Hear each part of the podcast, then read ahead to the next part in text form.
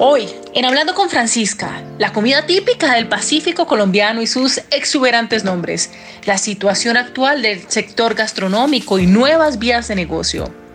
Además, recetas para esta nueva normalidad y como dice nuestro chef invitado para tumbar la casa. Bienvenidos.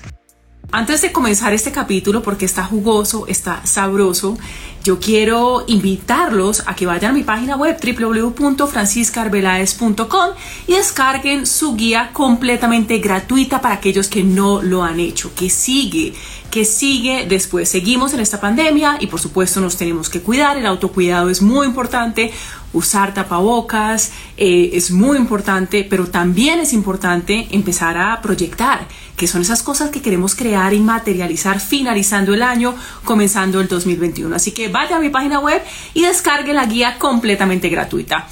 Hoy Comenzamos con un personaje extraordinario, historias de vida con un caleño además. Y aquí lo tenemos, él es el chef Rey Guerrero y lo vamos a invitar y mientras invitamos a Rey, yo les quiero poner, los quiero poner un poquito en contexto y les quiero contar de este personaje que tenemos hoy aquí en Historias de Vida, Lecciones de COVID. Aquí tenemos Bienvenido. Hola, ¿cómo vas? ¿Bien, bien? Me encanta, me encanta de verdad que nos vayas a contagiar de toda esta sabrosura, de todo este sabor del Pacífico, de esta historia. Así que gracias por aceptar esta invitación. No, gracias a ti por, por haberme invitado y, y, bueno, aquí estamos para, para hablar un poco y contar un poco de lo que ha sido todo este trasegar por la gastronomía y, y por todo ese mundo maravilloso de, de aquí, de Bogotá, maravilloso y a la vez eh, un poco estresante, pero bueno, aquí estamos. Y por haber devorado la mitad de mi restaurante, tienes que decir. Yo quiero comenzar con algunos, con algunos platos acá. Estos son los platos que probé en el día de hoy. Arroz puteado, arroz tumbacatre, cazuela esencia del Pacífico, patacones endiablados, que además de todo Rey me los endiabló mucho más y estaba casi que burlándose porque le puso mucho picante, eh, ahorrajados de pescado mao, langostinos, moja calzón, limonada de coco, eh, y también probé la limonada de mango, es decir, tuve como toda una experiencia culinaria en el día de hoy, pero comencemos con el principio, comencemos de dónde nace este amor a la cocina, de dónde nace esta pasión por los colores y, por traer eh, pues estos platos extraordinarios que, que, tú creas. Bueno, el amor por la cocina eh, siempre, como decimos muchos cocineros, nace viendo a nuestra, a nuestra mamá cocinar, a nuestras abuelas. En mi caso fue eh, viendo a mi mamá cocinar, ella le imprimía un, algo muy bello a la cocina, una pasión, y viéndola a ella se me fue pegando ese bichito del gusto, del sabor, del, de todo el amor por lo que uno, por lo que tiene uno en, en, en, la cocina para preparar. Entonces, de ahí nace el amor por la cocina. Para aquellos que se están conectando en este momento, los quiero poner un poco en contexto, les quiero contar un poquito de quién es este chef que traemos hoy aquí en Hablando con Francisca. Él es caleño, pero de raíces del Pacífico colombiano, como su cocina. Durante años ha sido embajador de los sabores colombianos por el mundo, sus platos, sabrosura y alegría pues claramente acá lo tenemos. Su, talento culinario lo ha llevado a grandes escenarios del mundo. Es un firme defensor de la cultura afrocolombiana e investigador del legado culinario africano. Bueno, Rey, ¿cuál es la diferencia? Porque yo hoy probé esta, esta comida eh, del Pacífico colombiano, pero ¿cuál es la diferencia entre la comida del Pacífico y la comida de la región Caribe? Bueno, eh, Claro, la, diferencia siempre comienza por, por la influencia, la diferente o la influencia diferente que hubo entre el Pacífico y el Atlántico con las personas que fueron allá, que emigraron allá. En el Pacífico siempre ha habido influencia eh, española, siempre ha habido influencia eh, inglesa de estas, de estas personas esclavistas que fueron en alguna época y quisieron esclavizar a nuestros antepasados, esclavizar a las personas que ya estaban habitando en una región como eran los indígenas. Entonces, indígenas, españoles, africanos, fueron haciendo la gastronomía, le fueron dando, modificando la gastronomía y fueron dando unos sabores. Y en, el Atlántico hubo diferentes migraciones, la árabe, la judía. Eh, esa es la gran diferencia que hay entre la gastronomía del Pacífico y la, y la gastronomía del Atlántico, que son, eh, hubo influencia de diferentes regiones. Eh, en el caso, como lo acabo de decir, del Caribe, de, de los árabes, de, la, de los judíos, de los indígenas, y en el Pacífico de los españoles, de los ingleses, ahí radica la diferencia, la diferenciación en, en nuestros platos. Y estos nombres, el quitacalzón, la mojatanga, eh, lo que comimos hoy que tenía toda la potencia, el arroz puteado, la, la, bueno, la cazuela no, la cazuela es como un nombre normal, pero el arroz tumbacatre, es decir, nosotros estamos hoy almorzando, decíamos, ¿qué va a pasar con nosotros después? Esa era como la gran pregunta.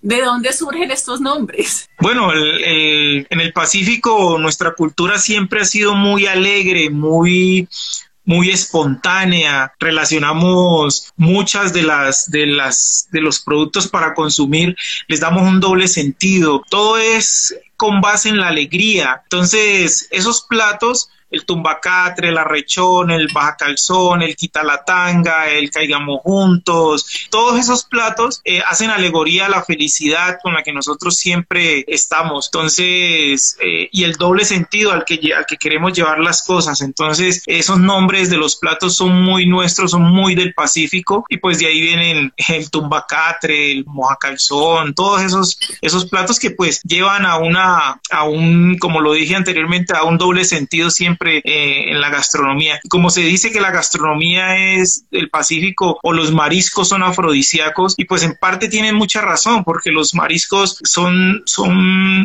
son alimentos que contienen mucha proteína, mucho potasio, mucha vitamina. Entonces pues imagínate tú metiéndole al cuerpo toda esa proteína, todo ese potasio, toda esa vitamina, pues estás poniéndolo bien fuerte. Entonces con base en esa, en ese punto es que nosotros le damos esos nombres bastante alegres a los platos. Y nuestra cultura es muy alegre, siempre. Y Rey es un personaje también muy alegre. Rey, tú llevas trabajando algunos años con la Cancillería colombiana, donde has viajado por el mundo, básicamente. Has estado en Bélgica, Alemania, Filipinas, Ecuador, Vietnam. Y de hecho, pues en esta nueva normalidad te estás dando clases virtuales, que no es lo mismo, pero de alguna manera sigues muy involucrado. Tenías dentro de poco una clase con Nueva York. Cuéntanos un poco de este trabajo que has hecho con la Cancillería. Sí, eh, en el 2005 eh, la Cancillería eh, vio nuestro trabajo, eh, vio la, pues nuestra propuesta bonita, nuestra propuesta honesta que estamos haciendo con la gastronomía del Pacífico, la forma de llevar los productos a la mesa, la forma de presentarlos y se interesaron mucho en nuestro trabajo y nos invitaron a, a presentar esa propuesta en la Embajada de Chile. Fuimos, presentamos esa propuesta en la Embajada de Chile y de ahí ya fue un continuo viajes por diferentes partes del mundo presentando la gastronomía en, al cuerpo diplomático de Colombia en el exterior. Eh, este programa se llama Plan de Promoción de Colombia en el Exterior. Entonces yo soy uno de los cocineros que viajamos por el mundo con otro grupo para mostrar la gastronomía colombiana, en nuestro caso la gastronomía del Pacífico. ¿Cuál ha sido uno de los lugares más exóticos o más interesantes para ti en donde tú hayas dicho la comida acá es una cosa impresionante y, y te hayas llevado una grata sorpresa? Eso sin dudarlo y sin pensarlo Asia. Asia es un, es un, es un lugar tremendamente loco para uno conocer y para uno aprender de gastronomía. El año pasado estuvimos en Vietnam y luego estuvimos con mi esposa también en China y creo que esa es una de las partes donde más nos ha impresionado eh, la forma como preparan las cosas, los sabores tan fuertes y tan contundentes los que hay en China. Entonces, eh, la comida asiática es tremendamente loca. En Vietnam es una cosa impresionante y en China pues ni se diga. Entonces allá tuvimos la oportunidad de comer eh, grillos, gusanos, larvas, esas cosas que comen allá es muy cierto, lo comen y, los, lo, saborean de una manera muy, muy especial. Nosotros tuvimos la oportunidad de, probarlo y, y, nos pareció tremendamente exótica, rica de una tradición milenaria de preparación de, de diferentes platos. Entonces, eh, China es una locura. Rey, cuando hablamos de pasión y nosotros que somos artistas y le ponemos tanto amor a lo que hacemos también de alguna manera y lo hablamos hoy, debemos como aterrizar toda esta pasión, ¿no? Llega esta pandemia, la gastronomía y, y los restaurantes se ven duramente afectados, de hecho, de hecho son los más afectados durante esta pandemia. ¿Cómo viviste este tiempo, dos meses que no podías abrir restaurante? Tú acababas de inaugurar otro restaurante, te tocó cerrarlo, te tocó también abrir una línea nueva de domicilios, crear casi que los mismos platos, pero diferentes para que pudieran llegar pues calientes a la casa, para que pudieran llegar ricos. ¿Qué ha pasado con todo esto? Sí, ha, ha sido una, una experiencia bastante difícil, muy duro. Tuvimos que replantear las cosas de una manera eh, muy fuerte. Teníamos un grupo de personas que, pues, que vivían de, de lo que nosotros trabajábamos, trabajaban con nosotros y tuvimos que prescindir de muchos de ellos, de casi 10, 11 personas. Tuvimos que cerrar una línea nueva que estábamos abriendo de restaurante y, nos, eh, esta, esta experiencia o esta pandemia nos llevó a hacer lo que muchos restauranteros comenzaron a, hacer y fue mirar de qué forma podían llevarle sus platos a la mesa a los clientes, pero a sus casas. Entonces, eso fue un constante aprendizaje para poder llevar algunos de los platos para que viajaran bien. Viajar bien es que no se fueran a desbaratar en, en el empaque. Entonces fue tratar de conseguir un empaque nuevo, un empaque bueno que, que pudiera mantener el, el calor del producto, que pudiera llevarlo bien. Además, nosotros somos muy ecológicos, entonces era buscar un empaque ecológico, pero que nos sirviera para empacar una cazuela, para empacar un arroz, para empacar un pargo. Entonces eh, fue una experiencia bastante dura y es aún una experiencia bastante dura. Esa línea de negocios se abrió porque pues al principio solamente comenzamos a ofrecer domicilios porque no se podía atender a la, mesa y se abrió, los clientes pues nos comenzaron a apoyar eh, comprando domicilios, pero obviamente eso no es ni el 10% de lo que uno facturaba. Y ahí vamos, ahí vamos facturando, ahí vamos firmes, ahí vamos con nuestra propuesta seguro de que esto va a pasar y, y trabajando, trabajando con muchas ganas para poder salir, como digo yo, remando fuerte para poder llegar a la orilla seguro. Tú tuviste que cerrar también un restaurante. Yo hoy estuve en tu restaurante en el clásico Rey Guerrero que lleva 10 años, eh, pero tuviste que cerrar durante esa pandemia uno de esos restaurantes, casi que un recién nacido. ¿Qué pasó en ese momento contigo y cómo tomas tú una situación que aparentemente se podría ver como un fracaso, pero siento que la tomaste de la mejor manera y de por sí eres una persona resiliente? ¿Cómo, ¿Qué pasó contigo en esos momentos? Pues fue duro, fue duro porque con mi esposa hemos llevado el restaurante a un punto donde ya veíamos que podíamos entrar a, a expandirnos. Entonces ese, ese hijo que estaban haciendo era el comienzo de, de algo muy grande que estábamos eh, ya planificando. Cuando se viene esta locura, pues eh, yo no quería al principio cerrar, no quería dejarlo allá porque ya habíamos hecho una inversión, ya habíamos ah, hecho muchas cosas, pero pues no se podía sostener porque no había cómo. Pero yo quería, yo le insistía a mi esposa que no, yo quería hacerlo, pero ella es muy aterrizada en, estas cosas porque ella es la que maneja la parte económica de, de nuestro restaurante. Entonces ella me insistía en que no y yo en que sí, pero pues al final eh, llegamos a a, un, a un, acuerdo, yo tuve, pues al final desperté y dije, no, pues la verdad no se puede sostener ese restaurante, hay que cerrarlo. Lo cerramos y comenzamos a, trabajar en este, a darle una, un nuevo rumbo a este, con muchas ganas. Eh, nos dio mucha tristeza porque ese restaurante pues iba a ser la, eh, el punto de partida para hacer otras cosas, otros proyectos mucho, muchísimo más grandes, pero pues ya teníamos este. Entonces decidimos cerrar ese, continuar con el que tenemos ahorita y fortalecer muchísimo más la propuesta que tenemos para, pues, para salir adelante. Nos dolió muchísimo, casi llegamos a perder este también porque no habíamos podido llegar a un acuerdo con el dueño del local y al final llegamos a ese acuerdo con él, logramos hacer un arreglo y pudimos continuar pues con muchas dificultades. Yo creo que viendo de las dificultades, de las dificultades siempre nacen oportunidades. Entonces, viendo de esas dificultades comenzamos a ver las oportunidades para poder salir y comenzamos a crear diferentes menús para ofrecérselos a la gente. Y así fuimos saliendo poco a poco de como de ese de ese encierro en el que en el que estábamos. Todo el mundo encierro mental porque pues nadie esperaba estar tanto tiempo en su casa encerrado. Entonces fuimos de a poco saliendo y ya hoy en día pues no tenemos la capacidad total del restaurante. La gente todavía aún tiene eh, temor de, de ir a los restaurantes y sentarse y comer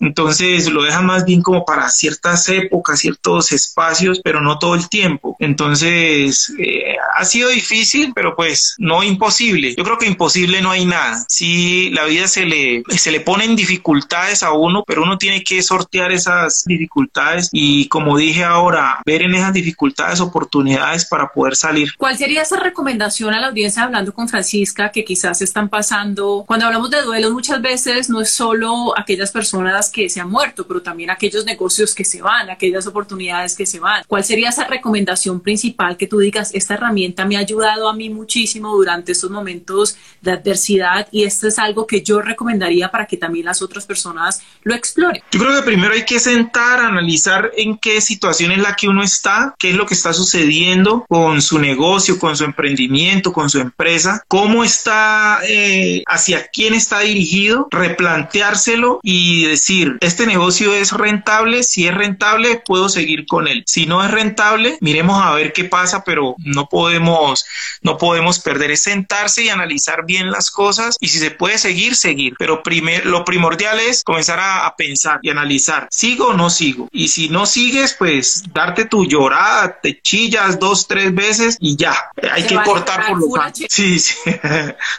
Eso hay que entonces lo- lo- el, el consejo sería sentarse mira analiza si si es rentable síguelo si no no no no lo sigas Rey, hablamos un poco porque hay muchos mitos alrededor de un restaurante y muchas personas dicen es algo supremamente esclavizante, otras personas opinan lo contrario, pero hablábamos de esos ingredientes para la vida que hacen un proyecto exitoso. Hoy hablábamos de pues la comida rica, de la experiencia, de tenerla clara, me decías tú, algo que se pueda vender, que no haga todo el mundo. Y acá recalco también un tema de autenticidad, porque uno te ve a ti desde la manera como hablas, como te expresas, la manera como te vistes, y es un tema muy, muy auténtico, que así a algunas personas les guste, a otras no. De alguna manera tú proyectas todo este sentido de autenticidad. ¿Cuáles serían esos ingredientes que tú recalcas para que un proyecto sea a largo plazo? Yo creo que habría que volver al punto donde tú dijiste la autenticidad. Uno tiene que ser muy auténtico y muy honesto con lo que uno ofrece. Nosotros hemos, hemos hecho una propuesta que es bastante honesta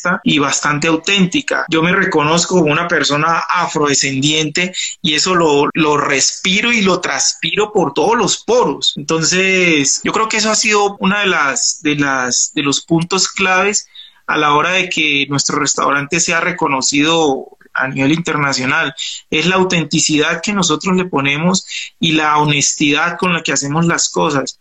Un ejemplo, nosotros los ingredientes con los que preparamos muchos de nuestros platos los traemos del Pacífico, porque son esas mujeres quienes nos han enseñado a nosotros a cocinar de una manera y, pues nosotros estamos ofreciendo esos productos acá en la capital. Pero entonces, para poder ofrecerlos, yo tengo que ofrecerlos y ser honestos con ellos, ser honestos con la gente y ofrecerle esos productos eh, que ellos que ellos consumen allá en el Pacífico. Entonces yo los traigo desde allá y, y, y hacemos y creamos platos con esos productos aquí en Bogotá. Entonces la leche de coco, el poleo, el orégano, la albahaca, la longaniza, los camarones, la piangua, el piacuí, todas esas cosas las traemos del Pacífico para, para que nuestra propuesta vaya, vaya en la misma vía de lo que nosotros estamos hablando. Entonces eso ha sido, eso ha sido yo creo que el punto clave para que nuestra propuesta haya tenido el eco que hoy tiene y, y haya podido sostenerse hasta donde, hasta donde vamos ahorita. ¿Tú en algún momento has sentido que no eres tú? ¿En algún momento has sentido que esa autenticidad como que se te está yendo, como que alguien te la está robando, como que se está, como que, como que se va de ti? ¿O siempre cuando te levantas dices, es decir, luchas por esta autenticidad o esto es algo eh, que viene del ser y así es y ni siquiera lo piensas?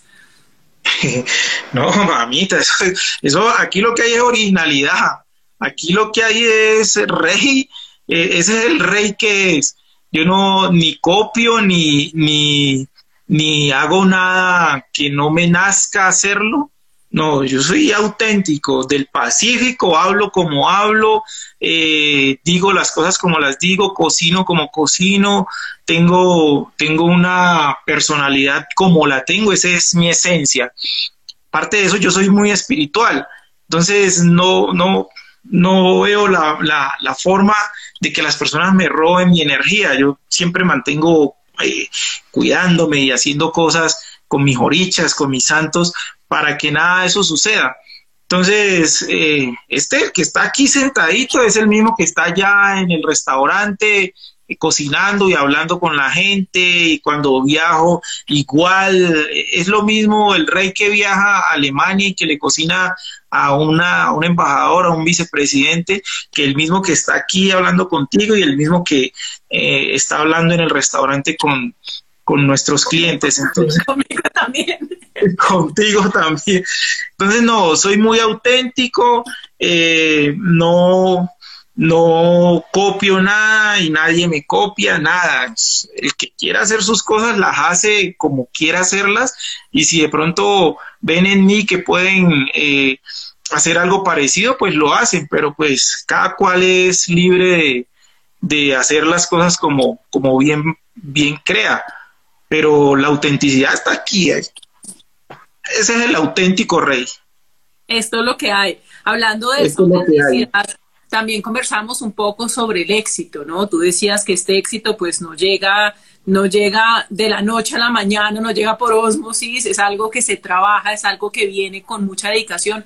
El éxito, lo que quiera que signifique para cada persona, porque ojo que esto, cada, cada persona, y aquí en la audiencia hablando con Francisca, necesitamos comenzar a entender qué significa el éxito para cada uno de nosotros. Para ti, ¿qué significa ese éxito y cuánto digamos, cuánto ha sido este recorrido para llegar hoy a ser lo que eres, que eres reconocido a nivel internacional, trabajas con la Cancillería, haces cosas muy interesantes, te llaman casi de todo lado, ¿no? Todo el mundo está pendiente de ti, quiere hablar contigo. ¿Cuánto tiempo ha sido para llegar a este punto? Bueno, profesionalmente ha sido largo y no ha sido fácil. Ha sido un subir escalón y bajar escalón. O sea, eh, uno no se propone llegar al éxito porque yo me va, yo quiero llegar a ser exitoso en 10 años y en 10 años tengo que serlo, de pronto te toma otros 10 más. Entonces, eh, ha sido largo, ha sido un camino largo, de mucha dificultad, de muchas lágrimas, de muchas horas de, de sueño ininterrumpido, de sacrificio, ha sido ha sido difícil. Y éxito, yo creo que el éxito para mí es poder llegar a mi casa, saber que tengo a mi mujer que me está esperando, eh, dormir con ella en mi cama tranquilo, saber que mis hijos están en las otras habitaciones eh, durmiendo, poderme arrunchar con mi esposa, levantarnos y comer un desayuno, una cena, un almuerzo. Para mí eso es el éxito, tener una vida tranquila en mi casa. Lo demás ya viene por añadidura, lo reconocimientos conocimientos, eh, los viajes, pues esos son cosas que le pegan a lo que yo creo que es éxito para mí. Entonces es bonito tener todos esos reconocimientos y que la gente lo llame a uno y que la gente te pregunte cosas, te paren en la calle. Eso es, pues, a mí me gusta, a quién no, pero yo no me la creo así como tan, como, ah, no, este man es la, la del Papa, no señor, yo soy tranquilo y, y no, no me la creo. Mm, simplemente vivo mi vida chévere, eh, voy con mi mujer a bailar, monto en bicicleta, en algunas ocasiones monto en Transmilenio, o sea, eh, no me creo el, el, éxito, el éxito pueden ser muchas, muchas facetas de uno, pero mi éxito es ese, es estar tranquilo, venir a mi casa, querer a mi mujer, a mis hijos, eh, saber que ellos están estudiando, para mí eso es el éxito. Y no llegó fácil, llegó con mucho sacrificio, llegó con mucha dificultad llegó con mucho esfuerzo, con mucha dedicación y de años yo diría que me ha tomado toda la vida eh, llegar a este punto, porque cada día es trabajar un, algo negativo de uno para poderlo hacer positivo y que eso no te sea un inconveniente para seguir en el camino de la vida. Y yo creo que por eso es tan importante traer a personajes como Rey y contar historias de vida, porque muchas veces no vemos eh, esas historias, esos comienzos que todos tenemos, todo emprendimiento exitoso, eh, todo proyecto que se ha hecho, ha tenido y tiene unos comienzos y como decía Rey, son unas trasnochadas, son momentos difíciles, son unas subidas, son unas bajadas, pero definitivamente es un tema de propósito, un tema de visión y es como tenerla clara. Y uno no la tiene clara muchas veces desde el principio, pero lo va aclarando y lo importante es seguir ahí, seguir en el camino y seguir en la ruta. Eh, Rey, tú eres fiel defensor de la cultura afrodescendiente y has atesorado conocimiento importante. ¿De dónde viene esto? Eso viene de, la ancestralidad, eso viene de mi mamá, eso viene de leer todos los días, de ver que esta ciudad es tremendamente desigual, esta ciudad es tremendamente racista, clasista, egoísta, tiene una cantidad de matices en los cuales quieren hacer sentir la diferencia a las personas que vienen de afuera, a las personas que son de una cultura diferente o a las personas que lucen diferente.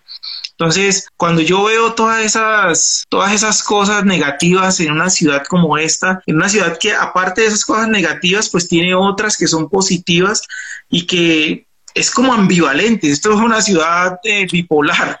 Yo la, llamara, yo la llamaría así una ciudad bipolar, donde tiene cosas muy, muy, muy chéveres, pero tiene otras muy difíciles.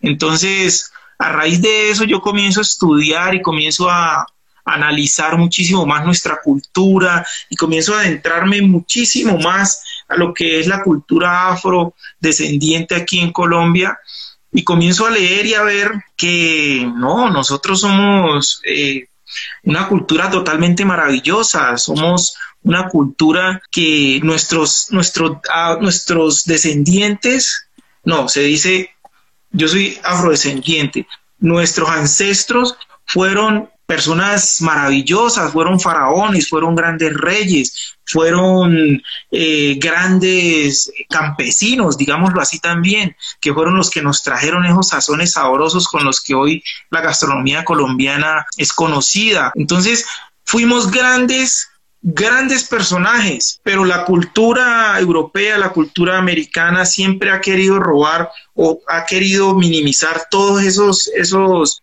todo ese conocimiento nuestro y lo ha, lo ha minimizado, ha, opacado la grandeza del pueblo africano. Entonces, cuando tratan de opacar eso, pues lo que puede hacer uno cuando puede hacerlo es hacer que esa cultura se conozca realmente como es.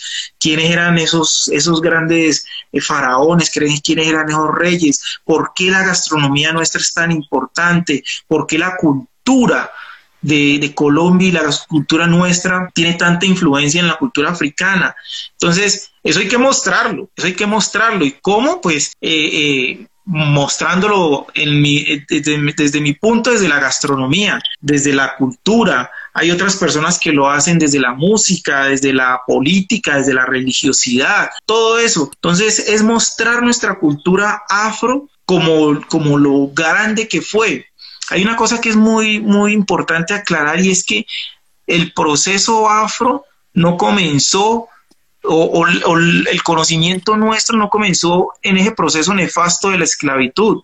Borremos eso. Hace 300 años fue, 350 años fue esa, la esclavitud, pero nuestra cultura va de muchísimo más atrás. Pero eso, todo eso lo han, lo, han querido eh, opacar, lo han querido ocultar. Entonces, eh, hay que mostrarla como es. Y si yo puedo mostrarla de una manera diferente, lo hago y lo voy a hacer siempre. Y así hay muchas personas que están tratando de hacer que nuestra cultura sea mostrar que nuestra cultura es tan grande como cualquier otra. Entonces, eh, por eso soy uno de los grandes defensores de nuestra cultura, de nuestra gastronomía. Y pues eso, cada que viajo yo lo digo, hermano, no venga a hablar su paja, que aquí las cosas no van así, ¿ya? Eh, África es la cuna de la humanidad y todo, en todo sitio donde hubo eh, influencia de, las personas que secuestraron de África y los esclavizaron en este continente, está la, la, la influencia nuestra, lo repito, valga la redundancia, ahí está la mano nuestra, en la gastronomía, en la música, en la religiosidad, en todas las cosas que hay en el mundo, ahí está eh, la mano africana. Entonces, lo que tiene que hacer uno es, si, si ha leído y si lee un poco, es, manito, las cosas no así como usted las cree, son de esta manera. Por eso soy un gran defensor de, de, nuestra cultura. Y hoy hablamos también de festivales como tan importantes como el Petronio, que tú casi me desheredas porque yo soy caleña y nunca he estado en el Petronio.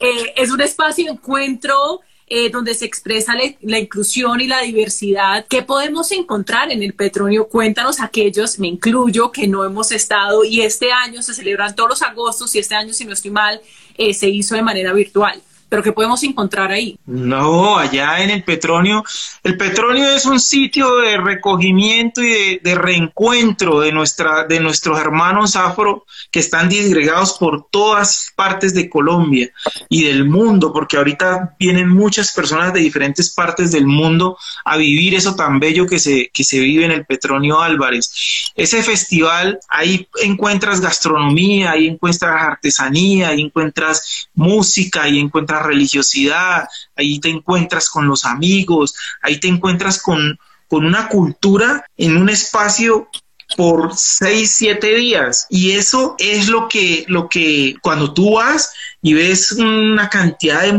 de mujeres y hombres afro en un espacio, tú dices, wow, ¿esto qué es? Pues es la estamos hermanándonos, estamos reencontrándonos porque casi nunca nos vemos. Entonces tenemos una época en el año donde nos congregamos y nos saludamos con todo el mundo como si fuéramos familia. Entonces es, una, es un espacio para hermanarnos, un espacio para encontrarnos, un espacio para eh, estar con nuestra familia, para comer nuestra comida, para escuchar nuestra música, para beber nuestras bebidas, eh, eh, para ponernos nuestras ropas. Entonces ese espacio es en Cali en agosto y me extraña que tú, caleña, y no hayas sido un Petronio. A ver, déjame decirte, o sea.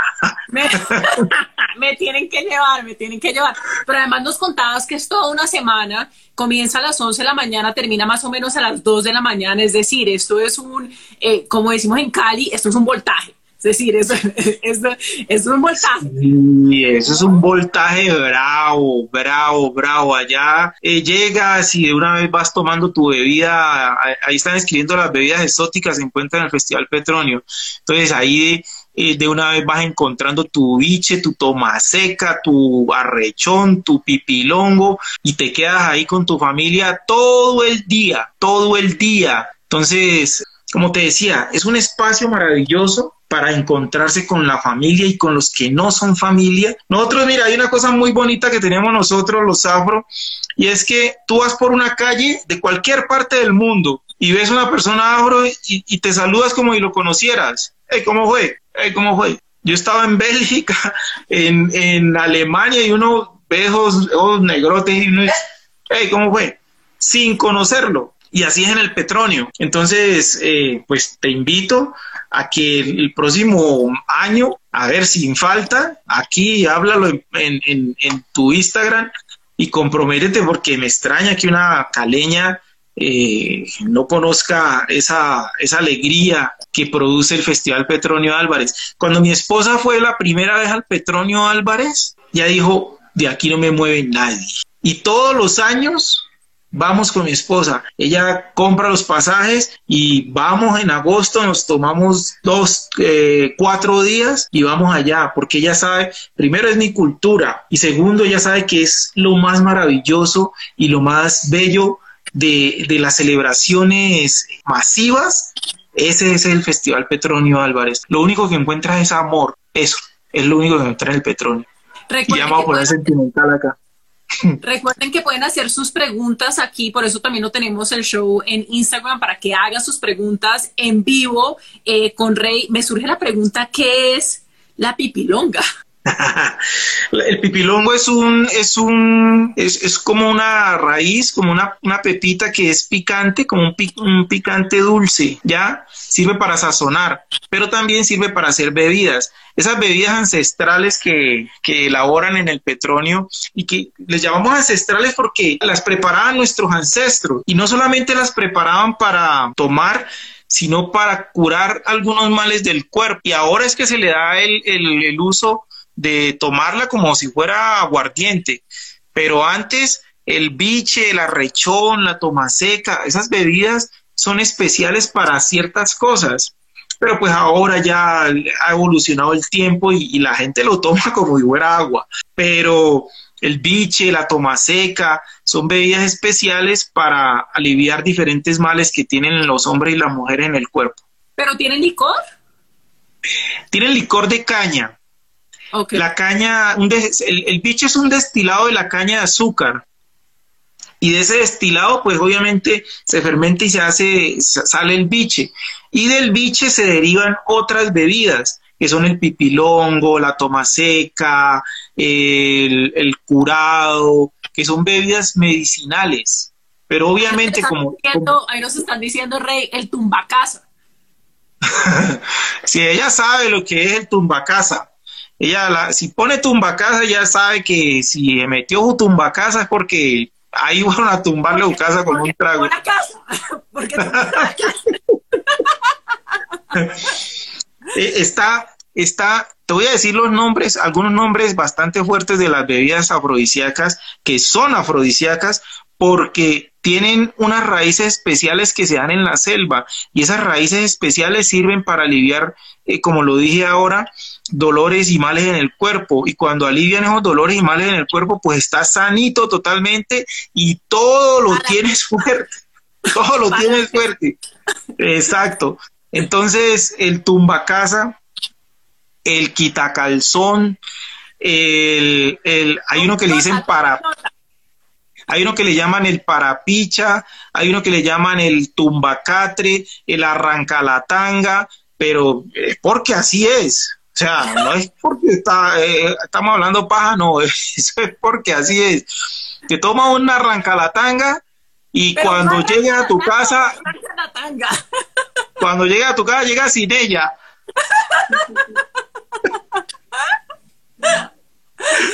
No, estos nombres están buenísimos. Hay que tomar nota, ¿no? Toda la audiencia hablando con Francisca, recuerden que esto es, esto es parte del desarrollo personal, de sentirnos, de sentirnos fuertes, de sentirnos súper bien y nada como una quita la tanga. quita la tanga. Eh, eh, esos son nombres que, que coloquialmente se le han puesto en el Pacífico a nuestras bebidas, pero ojo, eso es, esto es muy medicinal y es muy ancestral. Esas bebidas las preparan unas matronas que, llevan muchísimos años eh, de generación en generación preparándolas, sabiendo cuáles son las raíces especiales para curar, curar los males del cuerpo, sabiendo eh, en, en, qué momento se dan esa, esas hojas, se dan esos, esos, esos surcos, se dan esas hojas, esas matas para poderlas arrancar y poder eh, elaborar estas bebidas. Eso es medicinal, eso es ancestral. Ahora ya con, con todo esto de, de las nuevas generaciones, pues obviamente los, los nombres van cambiando y, las personas les van poniendo esos nombres eh, alegóricos al, al, amor, a la felicidad, al sexo, pero estas bebidas son eh, medicinales. Eso es lo primordial que tiene que primar en, en, esta charla sobre las bebidas ancestrales. Yo no soy una persona de mayor conocimiento sobre las bebidas ancestrales del Pacífico colombiano, porque hay muchísimas más y no me atrevería a hablar de ellas con la propiedad como lo hacen ellas porque ellas son las que conocen los secretos y saben para qué eh, sirve cada bebida y, cómo se elaboran estas, eh, estos bebedizos. Pero pues sé algunas cositas y me atrevo a decir solamente lo que yo sé pero eh, es, es espirituosa, son bebidas espirituosas, son bebidas para curar la salud, para mejorar la matriz, a los hombres para ayudarles con la próstata, a los que lo tienen así, pues para que les ponga así, en fin. Entonces, e, esto sirve para todo eso, pero, pero casi siempre es, se maneja de una manera espiritual. ¿Cuál sería una bebida que sea rica también, que, que la podamos hacer, hablando de esta nueva normalidad, ¿no? Y este, de, de este encierro prolongado, algo que podamos hacer nosotros en nuestras casas? Mija, usted coge una, un biche, vamos a hacer un margarita biche. Usted coge un, un, biche, a propósito del biche lo vendemos en nuestro restaurante, ¿no? Entonces, usted coge un biche, una copita de biche, le echa una copita de triple sec, le echa limón y le echa eh, agua carbonatada y lo, lo bate y hace un margarita biche. Ese biche la despeluca totalmente. Usted toma te toma un traguito de eso y ya comienza, como yo le decía a la señora esta tarde, bueno, de las piernas. y yo creo que en este momento las de la, la temporada Rey, esta normalidad también ha sacado, cuando comenzó este encierro, eh, muchas personas, y eso es parte de lo que hiciste también, lo que hiciste es comenzar a hacer videos porque la gente te estaba pidiendo, porque esta nueva normalidad sacó el chef que hay en todos, los que no sabían cocinar, eh, pues casi que los obligó a cocinar. Yo te contaba, mi papá, por ejemplo, nunca se había cocinado y ahora está absolutamente, pero cuando te digo absolutamente, es absolutamente orgulloso de poder hacer huevos y arroz y él, y él siente que la vida comenzó y terminó con eso. Eh, y, es, y es muy lindo, verdad, es muy lindo para aquellas personas que sí cocinamos un poco más, eh, pero que durante esta pandemia estuvimos en todo un tema de exploración.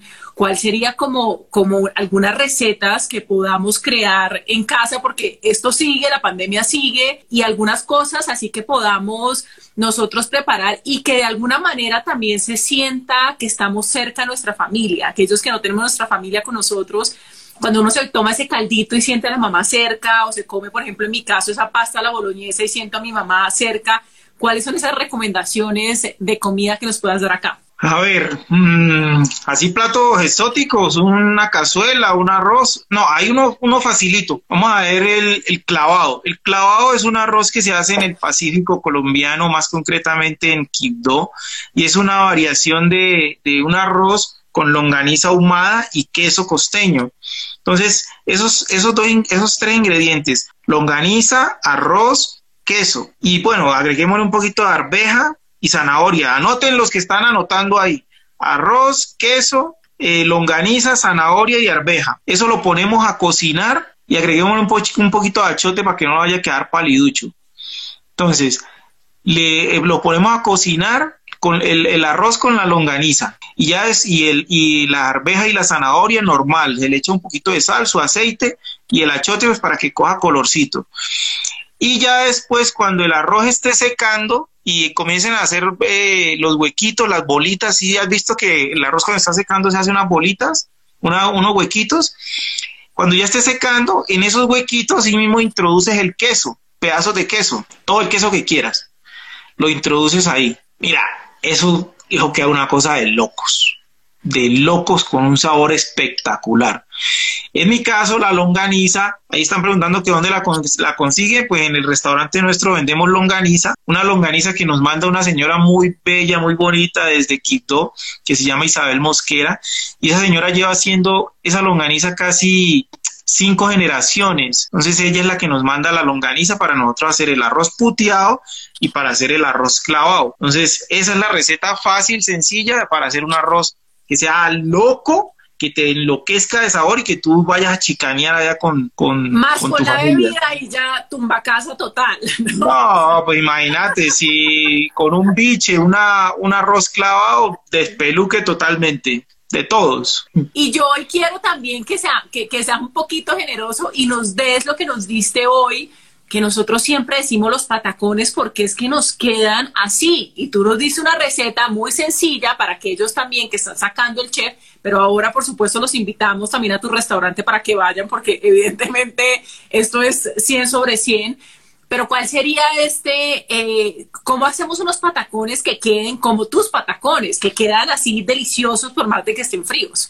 Bueno, pues primero tienen que ir al restaurante a probar los patacones, calle 37, 1424 en el lago. Allá tienen que ir a probar los patacones endiablados.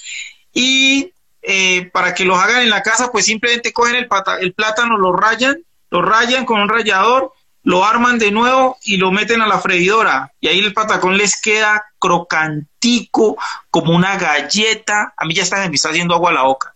Como una galleta, mejor dicho. Y, encima le echan un, pesto que nosotros vendemos, pesto de hierbas de azotea o un ají de, de hierbas de azotea. con eso enloquece a cualquiera.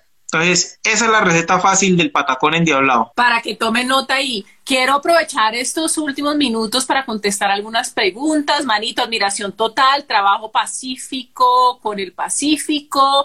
Aquí preguntan cómo ha venido, cómo has venido perfeccionando este arte de la cocina del Pacífico. Leyendo mucho, estudiando mucho, yendo a las regiones me gusta mucho ir a, las regiones, por ejemplo, a Pianguar. Me gusta conocer cómo, de qué manera sacan la piangua. Me gusta meterme al manglar, a salir todo picado de mosquitos con ella. Me gusta ir mar adentro a pescar.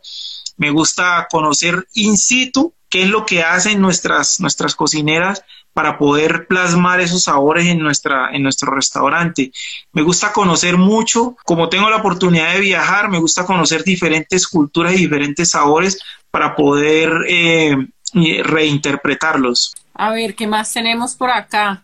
Rey, la cocina, tú también tienes clases de cocina que yo... Eh, pues estoy ya a punto de incluirme en esas clases de cocina porque siento que pues una, una persona que cocina delicioso, no solo para otra persona, sino para uno mismo, ¿no? Como ese placer de cocinar, esa sabrosura de lo que, de lo que es eh, y esa experiencia de lo que es cocinar. Pero cuéntanos también de tus clases de cocina. Sí, eh, estamos, acabamos de, terminar una clase donde fue, fueron cinco sesiones de gastronomía del Pacífico, fue muy, muy bacana, donde enseñamos eh, diferentes, desde los los ingredientes básicos hasta platos muy, muy bien elaborados. Entonces, ahorita, pues todo resurgió a raíz de la pandemia. Eh, son clases virtuales. Antes las hacíamos presenciales, pero ahorita las estamos haciendo virtuales entonces ya eh, las personas que están conectadas aquí, que nos sigan en nuestro Instagram, eh, van a darse cuenta los días que vamos a comenzar a hacer las clases de nuevo, que es la, segunda, la segunda sesión. Hay unos videos nuevos ahorita en, en YouTube donde ahí estamos dando algunas clases de cocina entonces, para que pues la gente mire y observe de qué manera es que nosotros estamos haciendo esas, esas clases, interactuando con las personas. Son clases muy lúdicas, muy bacanas, donde vas a salir aprendiendo muchísimo de la gastronomía del Pacífico.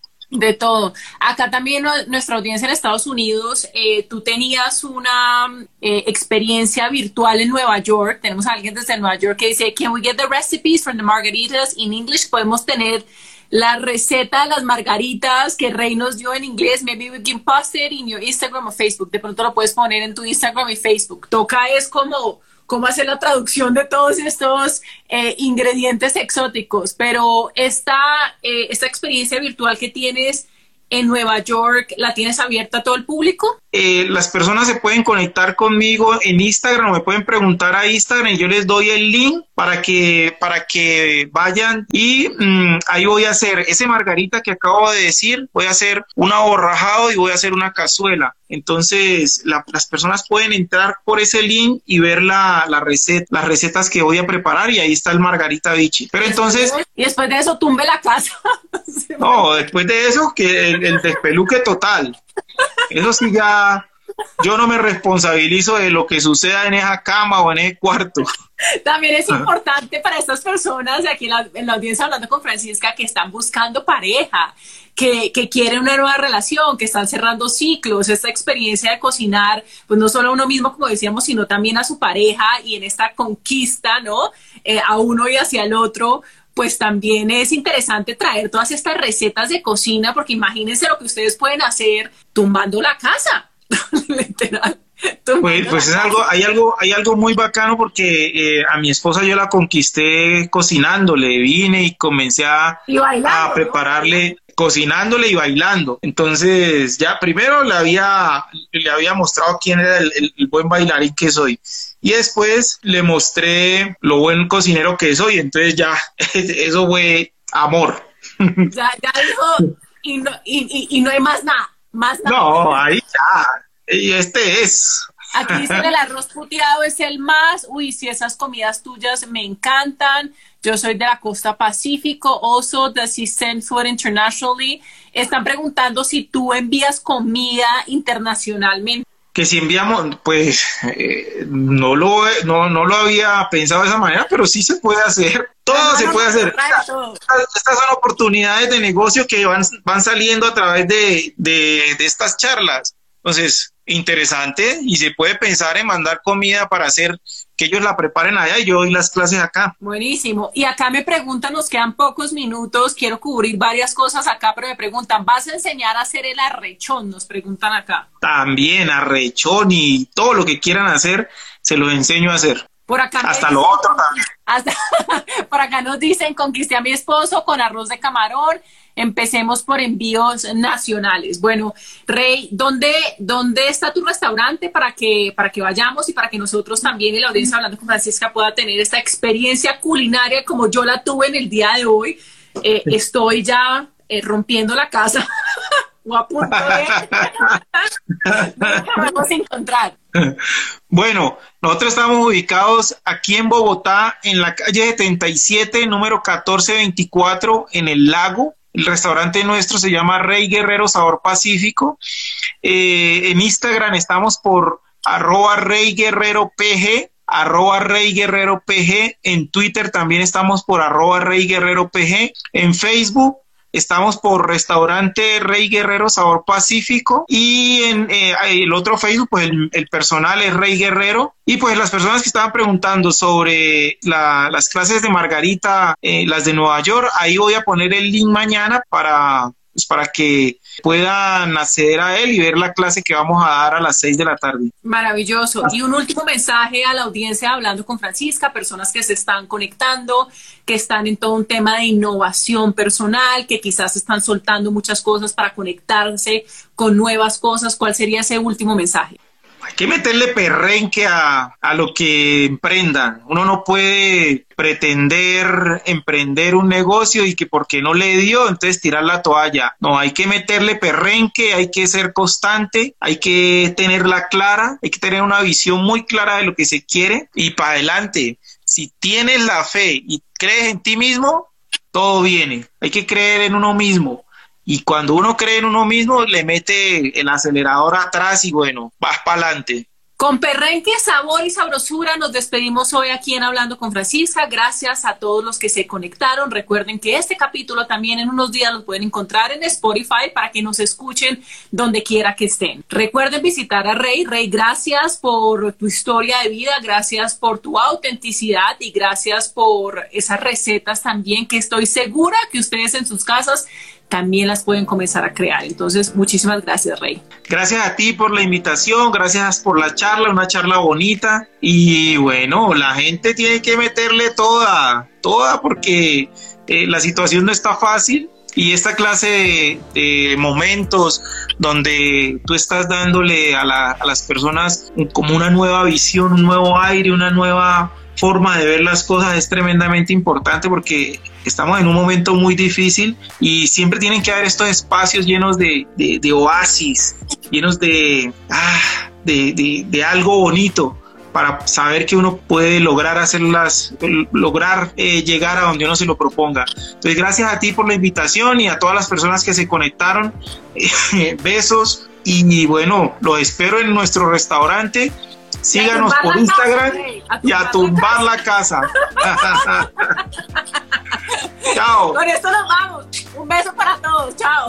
Vale, cuídate mucho.